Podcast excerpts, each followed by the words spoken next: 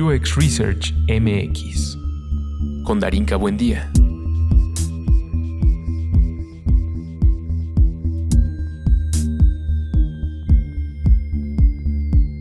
Entrevista con Gabriela Salinas y Jorge Montiel.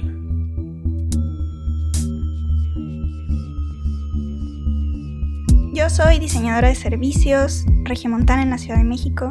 Soy directora de diseño en GBM, cofundadora de Service Design México y de la conferencia Frontstage. Soy investigador de usuarios, Tauro, me gustan los tacos, correr, andar en bici, tuerquear, RuPaul y ya. Episodio increíble el día de hoy. Dos líderes, dos cabezas que están al frente de la operación, de la logística, de la estrategia, del diseño, de la investigación. Eh, con uno tuve la oportunidad y el honor de haber trabajado a lo largo de mi experiencia como researcher y eh, mi otra invitada es para mí un referente porque es eh, un faro al cual tienen que seguir sobre lo que es posible dentro de la experiencia de usuario, pero específicamente el Service Design, Service Design en México. Así que bienvenidos chicos, ¿cómo están el día de hoy? Eh, muy bien, gracias por invitarme y pues estresado, ciudad, tráfico. Siempre. Sex and the City. ya sé, Jorge, es, es, complejo, te, te, te, costó llegar, pero llegaste siempre. Lo logramos. Y qué bueno que estás aquí. Bienvenido. Gracias por invitarme. Hola, Gaby. Hola. ¿Cómo estás? Bien, contenta, un poco cansadita, pero feliz. Gracias por invitarme. Es para mí un verdadero placer. Era un episodio que ya tenía en mente eh, de las primeras conversaciones que tuve con las personas con las que inicié este proyecto.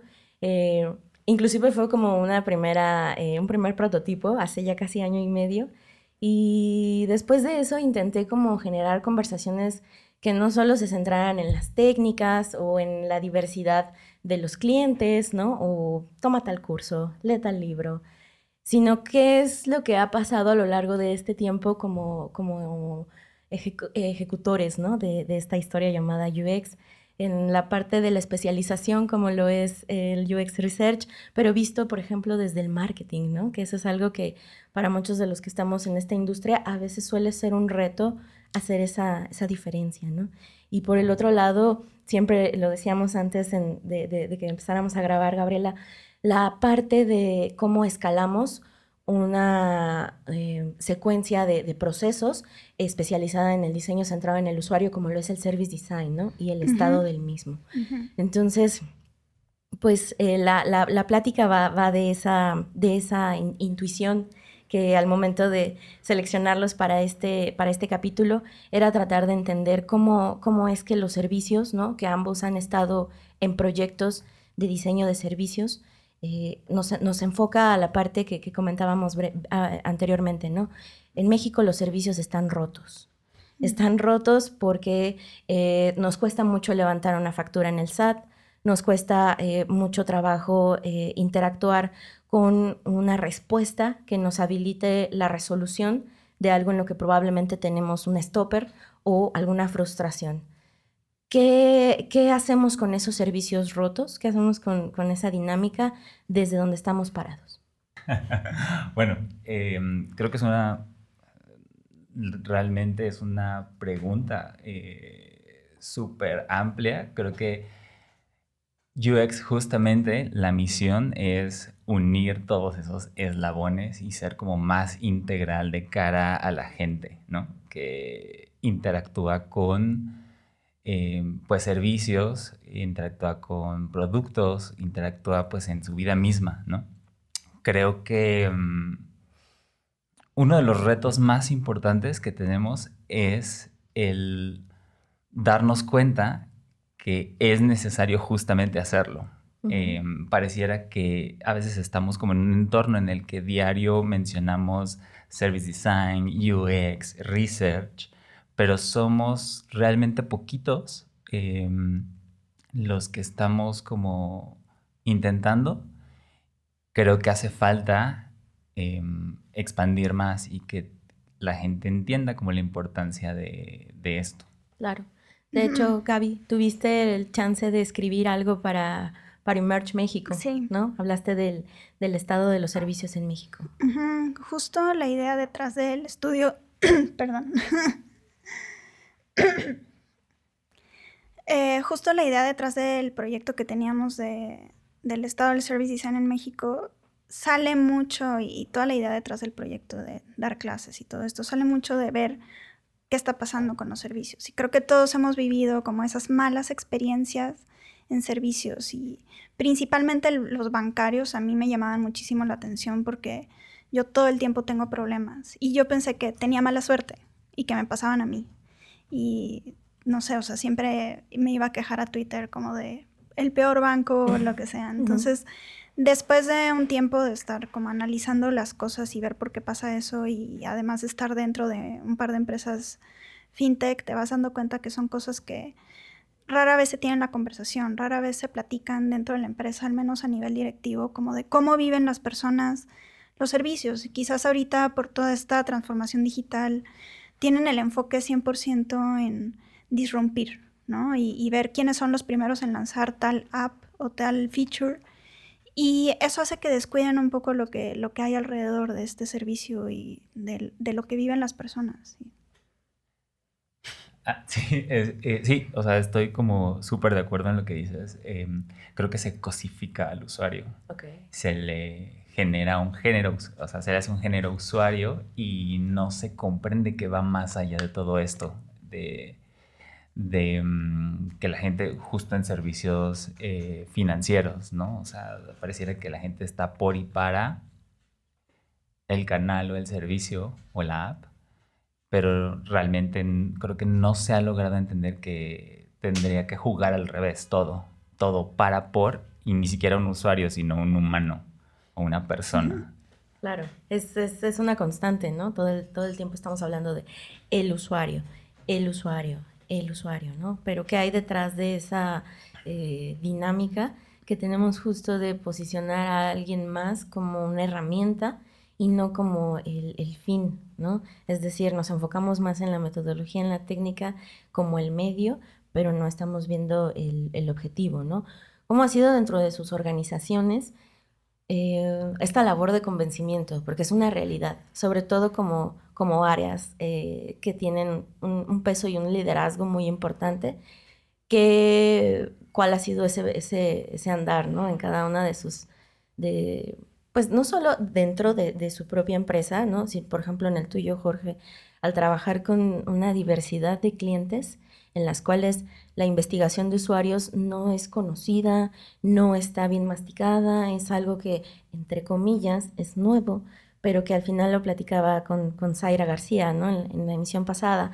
Esto viene de un método socrático, esto viene del pensamiento metodológico científico y el que lo estemos ocupando para productos y servicios digitales, pues sí tiene un, una revuelta, ¿no? Eh, me gusta mucho pensar que somos como este nuevo, eh, nueva revolución industrial, ¿no? Estamos viendo este cambio de mindset, estamos desarrollando nuevas cosas que van a cambiar los próximos 50, 60 años en cómo nos relacionamos como sujetos, como personas, pero sobre todo en este, en este campo de tecnología y, y humano, ¿no? Creo que mm, parte del ADN del investigador es justo ser ese ente incómodo que va a llegar y de- les, o sea, tú lo sabes bien. Sí. Em, y realmente sí que es un reto diario y constante, em, justo por la diversidad eh, de clientes. Creo que mm, a la conclusión en la experiencia que he tenido en, en toda esta como disrupción no voluntaria, sino simplemente ya casi que por ser investigador traes, pues al final te das cuenta que el- justo em, los clientes o la industria pues también son em, personas. Y es súper gratificante cuando mm, tienes como esta barrera inicial y te das cuenta que también ellos traen proyectos sobre los cuales están presionados, KPIs que perseguir y a veces hablan más desde el miedo de enfrentar una realidad que para ellos significa mm, o, temen, no sé, a perder su empleo o ser mal vistos. Entonces, em, creo que un poco em, el reto también es humano, porque a veces siempre es como esta sensación de mm, yo soy el investigador, tú eres el cliente, yo te voy a decir qué es lo que tú o tus usuarios quieren y mm, se rompe o podemos llegar a tender a eso, ¿no? Entonces, entendiendo que también son personas con una idea, tratar como de hablar realmente, salen como muchas verdades, ¿no? Que es acercarse al, cliente y, sincerarse. Em, es súper difícil, pero bueno, esa es como la idea. Uy, para mí ha sido una aventura y creo que tengo dos caminos. Eh, uno es como el, el, reto de la evangelización y el otro es lo que te platicaba hace ratito, como de ir como de side project, haciendo cositas poco a poco y después decir, mira, hice esto, te va a servir para esto y usémoslo, ¿no? Y vayamos probando cómo, cómo se, se, viven las herramientas. Entonces, cuando yo entré a GBM, mi intención era, eh, pues, principalmente hacer investigación. Creo que ellos no tenían mucha noción de qué era el service design. Entonces, tenían como las partes de los productos digitales, querían hacer cierta investigación evaluativa. Y día uno hice una presentación de qué es el service design y me fui así, como con todas las áreas, ¿no? Entonces, eso fue lo que me llevó en un inicio a tener el equipo de Service Design slash Research. Y ahora, eh, pues he estado implementando muchas cosas y más a raíz de que tengo la dirección del equipo, pues empecé, por ejemplo, un sistema de, investigación que no teníamos. Entonces, en Airtable, bajar todas las transcripciones, poner ahí como, no sé, desde journeys, user personas, o sea, como ir ligando toda esta información a insights y que las personas que necesiten consultar algo puedan hacerlo. Empezamos también un proyecto de un laboratorio de investigación exploratoria porque estábamos muy en esta parte de la investigación como muy eh, pues operativa, ¿no? Si acaso operativa, táctica y mi intención y, y, mucho por mi perfil y ahora más por mi rol es de hacer investigación mucho más estratégica y más exploratoria. Pero ambos han sido proyectos que se quedan como un poco estancados. Los empezamos, los impulso, trato de que la gente se sume, pero al no entender muy bien qué es lo que estoy haciendo, de pronto es como, ah, chido tu Excel y eso, ¿en qué me va a servir? ¿no? Entonces, de pronto termino haciendo más como proyectitos paralelos y digo, bueno, de esta investigación rápida metí un par de preguntas estratégicas y voy recolectando yo mi información. Y de pronto ya tengo, eh, no sé, journeys, user personas, herramientas que podemos usar que no eran parte de mis tareas, pero ya las hice y nos sirven. Claro. La idea de los sistemas de investigación, ¿no? Justo estaba leyendo eh, una referencia que hiciste de Thomas Sharon, ¿no? Ah, Él me encanta porque justo te está eh, tropicalizando, ¿no? Te está generando un input totalmente eh, casual, ¿no? Totalmente relajado sobre la ejecución de estos sistemas que a ti te van a permitir entregar resultados en distintas áreas, ¿no? Y lo hablábamos hace un inicio, eh, la parte de, trabajar en silos siempre es contraproducente, pero si lo vas a hacer de manera estratégica, como bien mencionas, research estratégico, sobre todo cuando te contratan para abrir un área, ¿no? Eh, hay mucha expectativa de por medio. Eh, me a veces sobrepasa la información que estoy recibiendo, porque cada que tengo una entrevista con un área, ¿no? Con un stakeholder, ya saben, ¿no? Empiezan como los focos, se prenden, y esto, y esto, y esto, y anoto en la libreta. Pasan cinco minutos, me muevo a la siguiente entrevista y entonces pasé de marketing a legal, de legal a recursos humanos, de recursos, y todos tienen necesidades, objetivos, motivaciones completamente eh, diferentes, entre comillas, pero que van hacia el mismo objetivo. Entonces, eh, esta referencia de Thomas Sharon, ¿no? De cómo estamos midiendo las ejecuciones de, la investigación cualitativa es algo que en, estos sistemas de investigación y de diseño carecen, ¿no? Carecen de, realidades, carecen de sentidos y sobre todo de dirección. ¿Cómo ha sido para ustedes en sus organizaciones entregar métricas?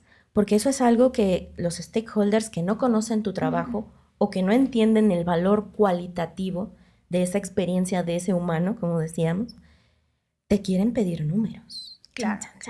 Sí. ¿No? Uy, sí. A ver, de, de lo que yo he estado viviendo, creo que tiene, tiene que haber una diferencia del tipo de investigación que estás haciendo. Entonces, de entrada, que tengan cierta noción de cuando es una investigación como muy operativa, muy evaluativa, muy del día a día, que creo que eso es muy fácil de darles información, feedback constante, ¿no? Entonces, si en un sprint tú estás trabajando con el equipo, tienes dos semanas para hacer algo y al final vas a tener ciertos resultados y también intentar cotejarlos con cosas que estén pasando cuantitativamente. Entonces, eh, cuántas aperturas de contratos hubo, cuántos usuarios hubo al día, qué están haciendo y en eso poder contrastar con por qué lo están haciendo, con la investigación que haces. Eso creo que es más fácil. La parte pues estratégica es la que me ha costado más trabajo, porque además cualquier iniciativa que tú quieras promover desde una parte más estratégica, al menos yo la veo como, por ejemplo, en términos financieros es poder cambiar un comportamiento de una persona, poder hacer que la persona viva distinto sus finanzas, invierta, ahorre, vea a largo plazo. Y poder ver cómo cualquier investigación que hiciste, cualquier hallazgo y cualquier cosa que pusiste en marcha tiene un efecto inmediato, no lo, no lo van a ver, la empresa no lo va a ver, tiene que darle tiempo a que las personas construyan un hábito, pase algo con, con esto que estás implementando. Y ahí es donde creo que es bien difícil convencer a una persona de que le apueste y que le invierta a hacer esto para algo más a largo plazo. Sí, creo que mm, este tema de la prontitud, o sea, creo que los números están relacionados con la prontitud em, y con la seguridad que da un número.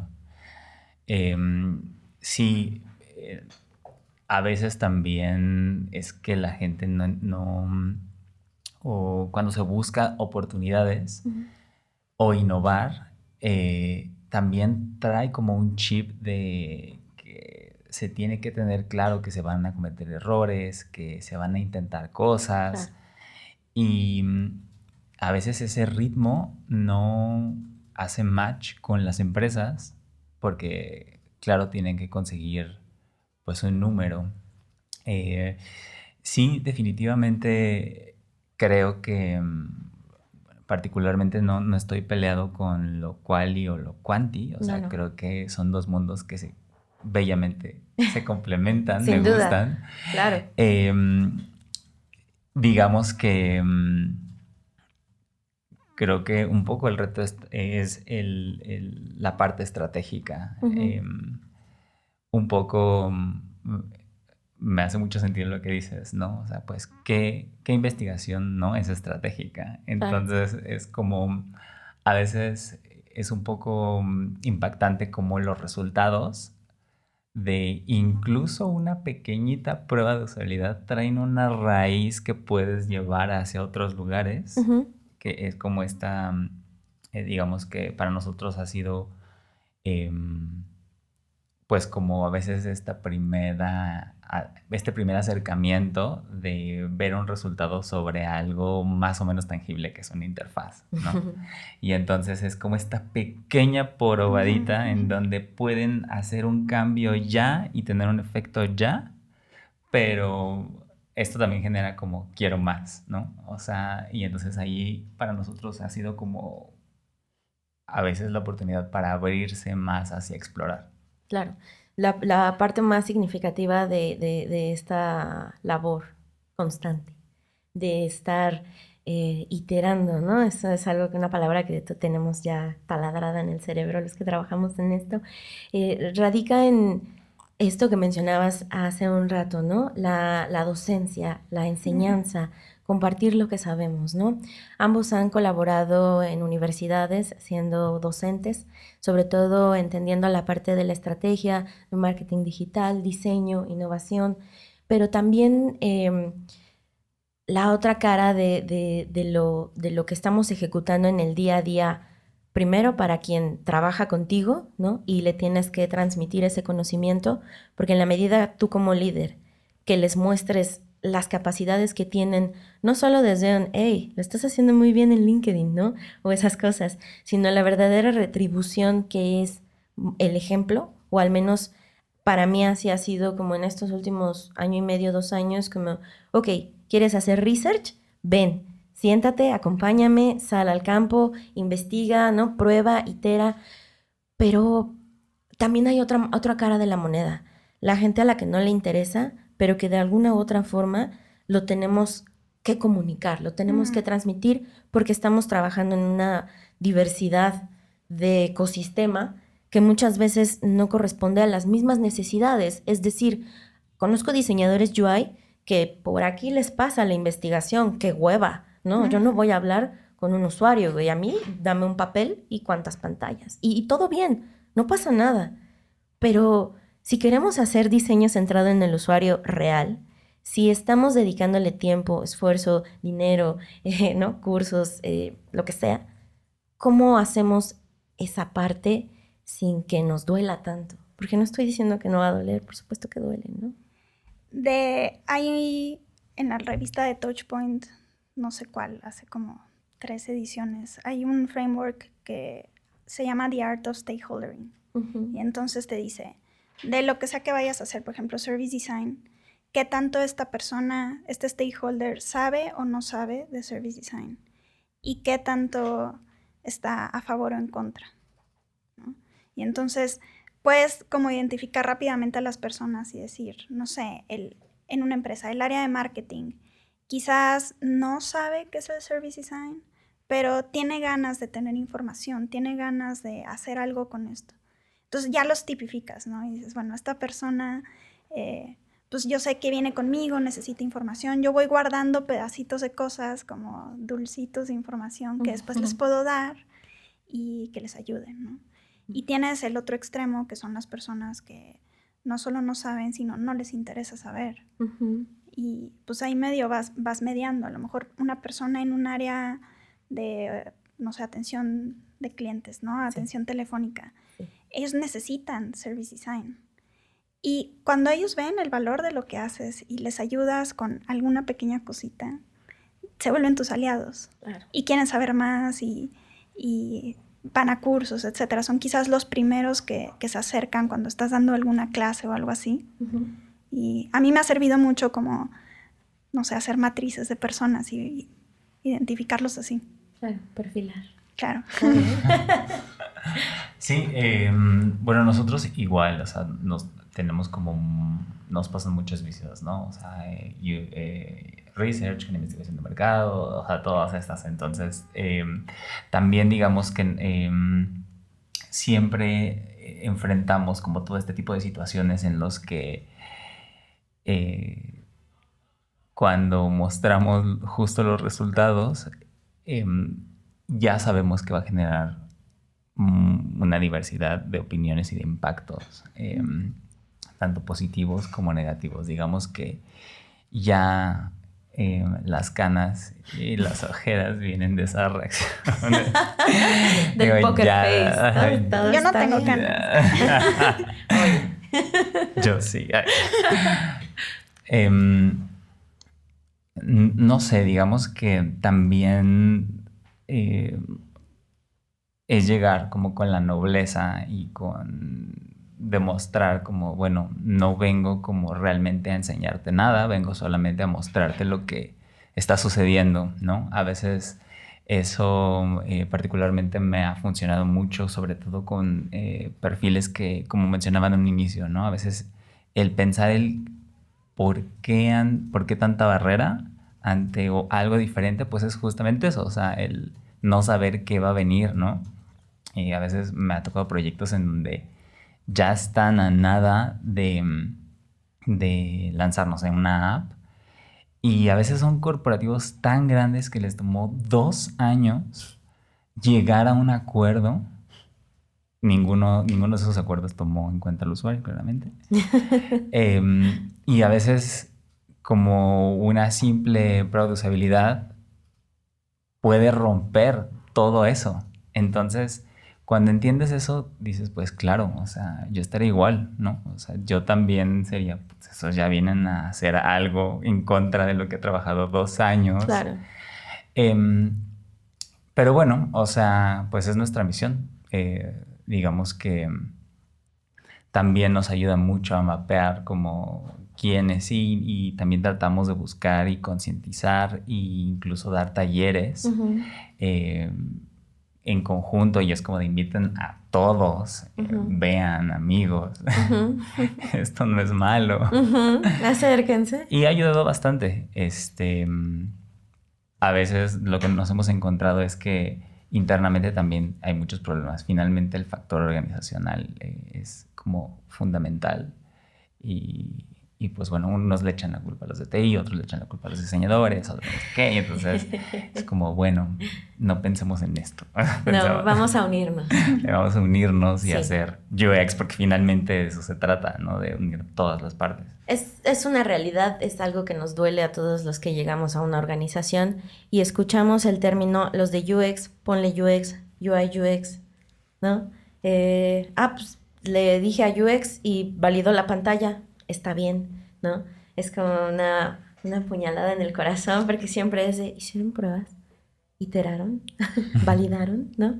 Eh, pero tampoco, y lo decías muy bien, Jorge, no se, no se trata de imponer, ¿no? Y lo decías también, Gaby, no se trata de em, generar eh, ahí una especie de, de, separación, ¿no? O de silo, sino es el, es el punto medio, es, es hacer los aliados. Y qué difícil es hacer aliados en esta industria. Y hacer aliados no es nada sencillo. Sin duda, eh, generar estrategias que no nada más toquen al stakeholder, que toquen al colaborador, sino también cómo nos toca a nosotros. Es un tema que traigo últimamente muy metido en la cabeza. He dado ya un par de, charlas al respecto desde que tuve la oportunidad de ver a Vivian Castillo. Es, una researcher eh, muy, muy cabrona, la recomiendo muchísimo. Ella es psicóloga y ella se enfoca en las minorías, en los procesos sociales, pero específicamente eh, su chamba es incomodar sobre las verdades que implica tener esta, esta labor, ¿no? lo decías al inicio, Jorge, ¿no? De esto se trata, de incomodar, de incomodarte con preguntas, de incomodarte porque lo haces de esta y no de otra forma, de entender cuál es ese proceso que muchas veces está viciado, muchas veces no funciona, pero ya hay una especie de sociedad totalmente coludida en donde es, un sistema de, de culpas perfecto, así lo denomino, ¿no? Tú ya sabes de que eres culpable, tú ya sabes de que eres responsable, pero como sea, medio funciona con el mínimo esfuerzo.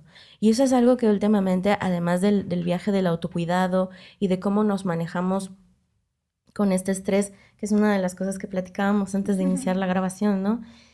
Eh, a veces damos de más, muchachos. Pero no porque sea algo malo, creo que lo disfrutamos, ¿no? Hay una especie de goce. Eh, Zaira decía en el episodio pasado que somos bien masoquistas, ¿no? ¿Por qué? Porque sabemos que duele, porque no dormimos, porque estamos en la cama viendo al techo de, ¿y si me levanto y le muevo dos slides y entonces el objetivo cambia, ¿no? Y eso por decir algo, ¿no? Muy, muy, muy, muy, muy X. Pero por ejemplo contigo, Gaby, ¿no? Hacer una maestría mientras eres eh, head, ¿no? De un área, varias áreas, para ser precisas, ¿no? Eh, ¿Cómo ¿Cómo fue eso para ti, no? ¿Qué, qué, qué experiencia te deja y sobre todo, qué tan plausible es? pues plausible es porque sucedió, pero em, no sé, la palabra plausible me hace pensar en justo de la especialidad vemos escenarios del futuro. Así es. Y recientemente hicimos también un ejercicio de cuál es mi futuro personal. Ok. Y sí, sin duda el diseñador se autoexplota, pero por gusto, como dices. Y no sé, yo, yo siempre me he movido mucho como por mis proyectos personales. Y tengo mi parte del trabajo que me absorbe todo mi día, pero yo no puedo llegar a mi casa y no hacer otra cosa que no sea otro proyecto más. Y todos los días quiero hacer más. Te decía, me pican las manos porque tengo una nueva idea y quiero hacer otra cosa. Y ahora una conferencia y ahora un curso y ahora estudiar y ahora dar clases y todo lo que quiero hacer y me apasiona y me mueve y me energiza y hacer estas cosas fuera del trabajo es lo que me da energía para regresar otra vez y tener ideas diferentes de conversaciones de otras personas y traerlas a la práctica. No me veo de otra manera. Qué chingón, qué chingón escuchar y ver a alguien que, que, le mueve tan cabrón, ¿no? Decías que en, en, la maestría hicieron esta, esta situación de diseñar el futuro, ¿no? Eh, vi que tuviste un evento, ¿no? Justo con, bueno, no un evento, más bien fue parte de, de una actividad que tuviste en centro, ¿no? En donde fueron a, a Manalco, al Estado de México. Hicieron un taller, ¿no? Eh, slash visita de campo sobre los futuros de la alimentación. Eh, la, gestión de la, alimentación y sobre todo lo que ustedes vieron con, Jake Donaham, ¿no? que me encanta cómo se define el hombre, ¿no? Habla que es un eh, futurista experimental, dice que es un inventor social y que además es maestro. ¿Qué, qué, te dejó esa experiencia tan increíble de... Para mí es, una, es, es mi siguiente objetivo muy bonito hacer design thinking, muy bonito diseño centrado en el usuario, bla, bla, bla. Pero a mí me interesa llevar esto a lo social, que esto tenga un impacto real. No, no porque nuestra chamba no sea real, amigos, pero ese salario emocional que a mí me va a dejar trasladar algo tan significativo como los futuros de la alimentación. ¿Qué, qué tal esa experiencia? Eh, bueno, todo, todo lo que vimos en la especialidad fue como muy transformador para todos los que lo estudiamos y desde un inicio la doctora Carla Paniagua nos dijo, posiblemente van a vivir cosas que los van a transformar personalmente. Y es muy normal que cada generación haya personas que salen divorciados, cambian de trabajo, etcétera, porque estar pensando todo el tiempo en lo que viene y en el futuro te hace cuestionar el presente. Entonces, este viaje, por ejemplo, el que hicimos, es la segunda vez que lo hacemos. Al inicio de la especialidad hicimos un viaje a, Chalma y a Malinalco para explorar los futuros de como de la religión y el pensamiento mágico.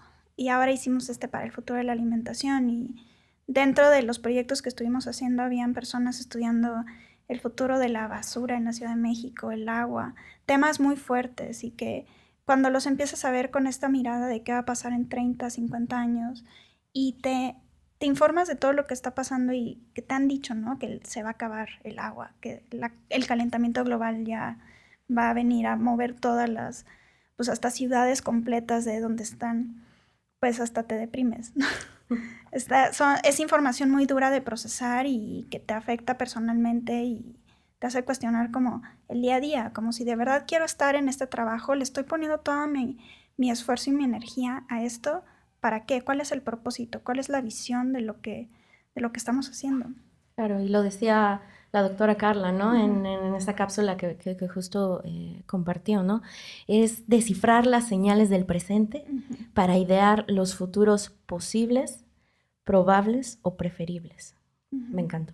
O sea, fue como un clic de, eh, de esto se trata esta profesión, de eso se trata hacer investigación de usuarios, de eso se trata el diseño centrado en el usuario, que si bien ahorita está enfocado a productos y servicios digitales, sí, muy bien, pero ¿qué estamos haciendo por lo que está sucediendo en, nuestra realidad, ¿no? Y parte de este ejercicio con, con, Jake, pues fue una cosa que me pareció fantástica, ¿no? Y también en la parte de, de cómo estamos generando estas estrategias de, de conciliar con esa parte humana, ¿no? Que mencionabas, Jorge, de los esfuerzos que requiere mover una organización o, un negocio o una empresa, ¿no? Actualmente estás a cargo de toda la operación de Punto Lab, ¿no? Eh, por ti pasan todas esas cuentas, esos clientes, esa logística. ¿Cómo, cómo, cómo estás? ¿Cómo estás con ello? ¿Qué, ¿Qué has aprendido a lo largo de estos dos años? ¿no? Para mí fue muy gratificante trabajar contigo, siempre te lo digo, no nada más en el sentido de haber sido colegas, ya muchos me han dicho que trabajar conmigo es una dicha o es una desdicha, ¿no? este, me gusta más estar en el punto medio, ¿no? Porque si algo nos definía era esa intensidad, ¿no? Sí. Y ahora, eh, además de, de, de, ser colegas, ¿no? Te considero un amigo porque hemos llorado y sufrido y tuerqueado, ¿no? En distintas ocasiones. Sobre y todo eso, tuerqueado. Sobre todo tuerqueado en la zona rosa.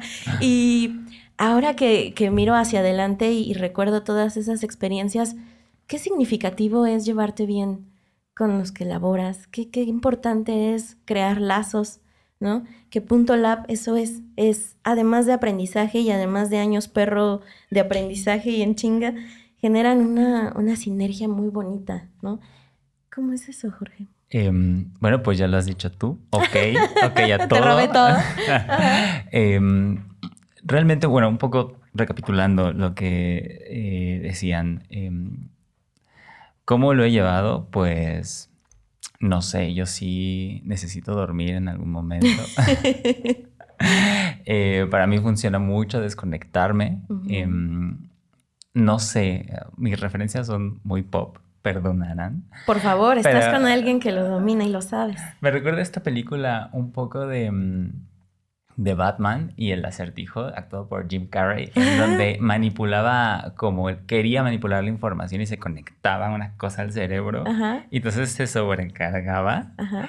Eso es un poco, eso es un poco la investigación. Sí, Y Wow. entonces, me ese encanta. es- ese es un poco el reto con respecto a mm, tienes que tomar todo esto y todo el tiempo tiene, está conectado con las emociones, eh, todo el tiempo está conectado con el contexto social, nunca no es social, o sea, siempre em, te das cuenta que las personas reaccionan porque nada tiene que ver con, o sea, descargar algo, pagar alguna vez realmente irrelevante, o sea, realmente es todo lo que sucede detrás Claro. que tiene que ver con el sufrimiento a veces de las personas. Entonces a veces sí es, digamos, difícil em, discernir, tomar la información, respetar mucho eh, la ética como investigador y de las personas. Em, y luego eso, pues realmente yo no, o sea, conectando a la segunda pregunta, Sí. que cómo es toda la parte de cuentas, de Sí. estrategia y así. Sí. Em, realmente, pues eh, yo no podría hacer nada si no fuera por el equipo realmente. Este, yo, mm, pues no, o sea, tú conoces quién está en Punto Lab y Sí, sí. realmente, pues como que hacer algo, yo básicamente no hago nada. en ese Ya sentido. escucharon, chicos de Punta Lab. Em, sí, o sea, realmente, eh, no sé, es el poder del equipo el que hacemos que todo esto funcione. O sea, es eh, eso. Yo nada más, digamos que soy una ayuda cuando es necesaria, porque, Claro, pero em, para mí es súper gratificante como investigador saber de todas las Sí, cuentas. sí, Entonces es sí. como, ah, mira, es esto, es esto. O sea. Soy justo eso. O sea, por eso usé esta referencia de que, bueno, o sea, es como mucha concentración de información al mismo tiempo. Y es disfrutable, pero a la vez como que se sufre un poco. No sé si respondí o Sí, no. Por supuesto. De hecho, la idea de, de generar estos eh, puentes entre cada una de, de sus posiciones, ¿no? Y de entender qué es lo que viene, también radica en esos hobbies que ustedes eh, de alguna u otra forma comparten, ¿no? Cuando yo empecé a conocer de tu trabajo, Gabriela, fue porque llegué eh, a esta mm, definición del chatbot que, de- que diseñaste para tu boda. Me pareció fantástico todo lo que hiciste, cómo lo escribiste, cómo nos compartiste esa necesidad frente a ti, tu propia stakeholder, ¿no? Sí. y, y sobre todo este, este, este input que tú decías es como muy orgánico. Porque en la medida en la que la gente me iba preguntando por cómo llego, ¿no? Eh. ¿Cómo es esta estrategia de, de- del regalo? Bla, bla, bla, bla, bla, bla. Entonces, eso es, eso es a lo que me refiero cuando estamos en la noche, como dice Jorge, ¿no? Con una información y de repente ves una lateral, ¿no? Y dices, ah, puedo resolver parte de mi vida con parte de lo que estoy escuchando, de lo que estoy adquiriendo, de lo que voy aprendiendo.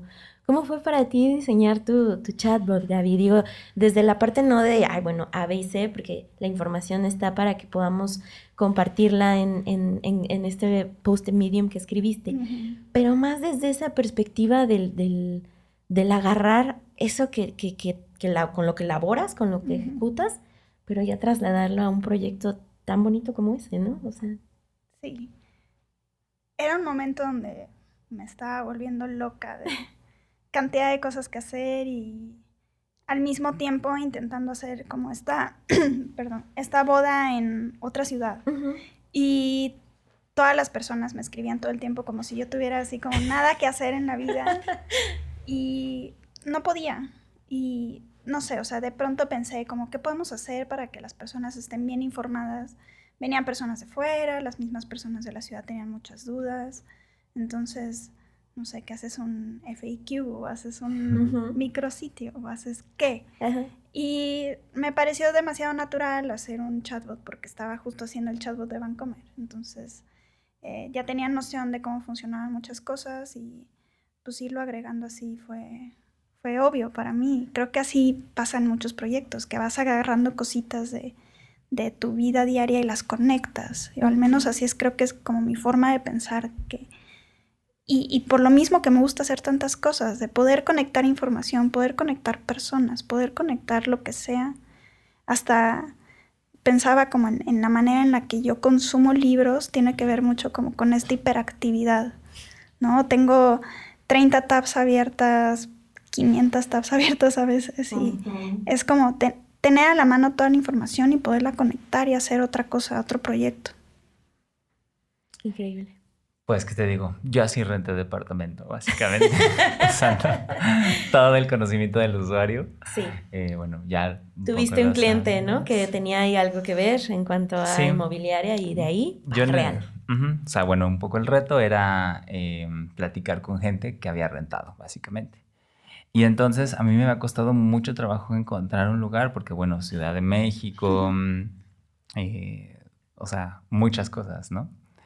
Y mm, ya llevaba bastante tiempo con eso. O sea, es como solo un ejemplo de otras muchas cosas que... Bueno, pero no te pasa también, ahorita que dices rentar departamento, yo sí, totalmente. Tengo un Excel donde pones todas las opciones. Claro, no, no, no, hice eso. O sea, galería de fotos, o sea, benchmark, todo. Benchmark. Y entonces llegan em, los usuarios y dije, ah, o sea, en un mes ya tenía departamento. O sea, todos sus hacks los utilicé así como de, ok, voy a tirar toda mi ñoñez y es esto. O sea, realmente a veces digo, ¿por qué, por qué lo hice tan complejo? Em, si la solución estaba ahí. Si la solución está ahí. Es la inteligencia del usuario. o sea, es. Es, este conocimiento colectivo que yo así siempre lo veo como un privilegio para mí. O sea, es como ves tanto y es como, wow, es, o sea, es fascinante. Este, y claro, finalmente tener a la mano como toda esta información y hacer estos procesos tan simples como rentar un departamento, pues em, sí, este, te nutre, pues, o sea, y te hace diferente. Eso es increíble, poder tomar todo, ese, todo ese conocimiento y toda esa información y transformarla en algo significativo, usable, medible, cuantificable, ¿no? Ok. Perdón. Especialmente cuantificable. Cuantificable, sobre todo. Gaby, ¿qué viene para Service Design MX? Una de las, em, sin duda, em, colectivos, comunidades eh, más significativas dentro de la industria porque están haciendo cosas diferentes, no solo en términos de eh, contenido, ¿no? sino también la posibilidad de hacer presente una de las disciplinas que están orientadas para los que nos especializamos, ¿no? Yo digo que el siguiente escalón para los UX researchers o para los UI o para los arquitectos de información, estrategas, etcétera, es poder hacer service design integrado. Desde cada una de nuestras posiciones, sí, pero también la posibilidad de ver qué es lo que hay de manera internacional. Y algo que yo respeto mucho de Service Design MX es eso, eh, los esfuerzos que están haciendo para atraer a gente que está haciéndolo allá afuera, que probablemente se encuentran con los mismos stoppers, las mismas barreras, pero cuando ya se respeta el método, el mindset, ¿no? Y el resultado es completamente diferente. Yo diría que en países como el nuestro, ¿no? Parte de lo que nos agota o de lo que nos está restando el, el, el ímpetu, ¿no? Cuando platico, por ejemplo, con gente que ya lleva más de 5, 7, 10 años de experiencia, y hay un, hay un doble sentir. Uno es el que chingón, tengo mucha experiencia, pero la otra es cada vez estoy más cansada o cansado y ya no quiero hacer esto. Entonces, por eso es que es mi viaje ahorita de decir, ¿cómo puedo encontrar un punto medio para que no lo abandonemos tan rápido los que todavía traemos eso que nos quema las manos, eso que nos ayuda a plasmarlo en nuestra vida diaria, pero que tampoco nos descuidemos, ¿no? Service Design eh, MX hace eso. ¿Qué viene para ustedes? Pues muchas cosas. Yo lo que veo ahorita es que hay más demanda de lo que hay oferta de laboral. Sí.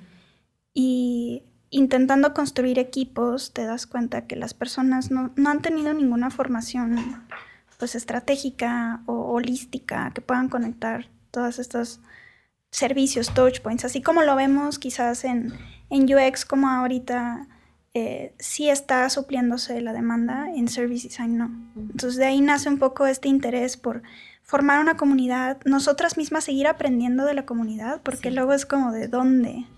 Y creo que esa fue otra de las razones por las cuales yo, tenía mucho la intención de traer personas de fuera. Y por eso nace la conferencia de Frontstage. Y es lo que me gustaría estar haciendo otra vez el próximo año, aunque no ha sido fácil con todas las cosas que hacemos, pero ¿cuántas posibilidades hay de que una persona pueda ir a estas conferencias globales? Que pueda eh, ir a un curso de alguna personalidad en service design o cualquier tema no es normal, ¿no? En México no es normal, no tenemos el presupuesto, las empresas no te apoyan para hacerlo, se vuelve muy complicado, entonces era buscar la manera de traerlos y de seguir compartiendo esto, ¿no? Y, vienen más de esas cosas, eh, más eventos donde podamos compartir de forma lo más accesible posible, entonces desde jams hasta talleres, hasta conferencias, etcétera, eh, eso viene. Hay que seguir tu comunidad sin duda y formar parte, ¿no? Porque también eh, Jorge y yo tuvimos la oportunidad eh, eh, de estar en la inmersión de Service Design, la segunda generación, y sin duda poder establecer esta conexión con las personas que están trabajando, ¿no? Em, en el medio, lo dices muy bien, ¿no? Terminas también aprendiendo, aprendiendo de quién está yendo, compartiendo la experiencia, escuchando un poco. Jorge, para Punto Lab, ¿qué viene? Ya para ir concluyendo, ¿qué, cuál es tu proyecto? ¿no? ¿Qué, qué, esperan? ¿Están contratando? ¿Están buscando? Eh, ¿Cuáles son, digamos, los, los siguientes pasos, ¿no? Porque muchos de los que están escuchando este podcast, en su mayoría, pues es gente que se quiere dedicar al UX Research o que se quiere dedicar al Service Design, pero muchas veces mm, la, la, la, consigna, ¿no? O yo le digo el estigma de ser un unicornio, de ser ese eh, one team alone UX, ¿no? Que hace de todo, pero que tal vez ya está viendo la posibilidad de especializarse o de empezar a entender que hay lugares en donde tu conocimiento, además de ser holístico, puede ser también algo que te genere un, boost en tu carrera, ¿no? ¿Qué viene?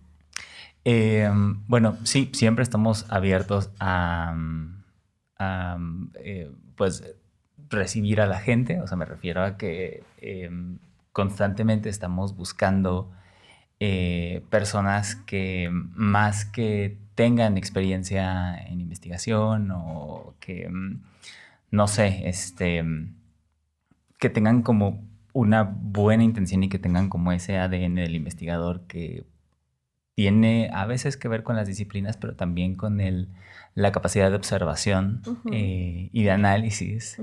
Y eso es transversal, eh, independientemente de la disciplina, ¿no? Eh, parte como de la particularidad y lo que enriquece a Punto Lab es justo que pues hay desde antropólogos, psicólogos, mercadólogos, diseñadores, sociólogos, o sea, es como, y de repente el, el conjunto de, todas estas, de todos estos marcos a través del cuales ves la información es, lo, es donde llega la genialidad del análisis. Sí. Eh, estamos como muy eh, enamorados de esos. Creo que para em, Punto Lab lo que sigue es em, lo, que, lo que siempre la investigación te demanda, o sea, em, abarcar eh, o evolucionar junto con el mercado. Eh, justamente hace algunos años pues estábamos muy eh, metidos como en cuestiones de, usabilidad, por ejemplo. Y lo que me encanta de Punto Lab justo es que estamos abarcando ya áreas de investigación estratégica Entonces, el camino de Punto Lab va para allá.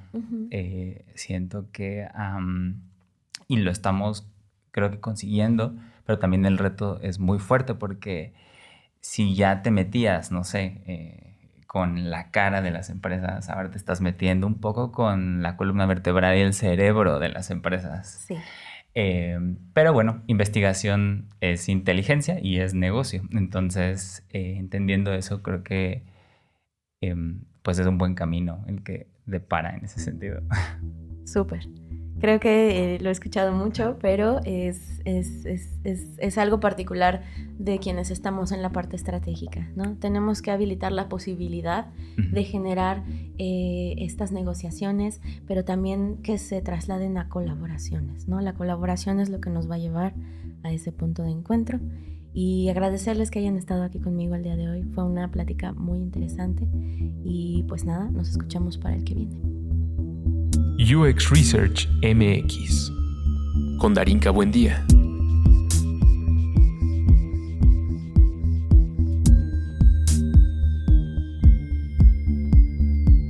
Entrevista con Gabriela Salinas y Jorge Montiel.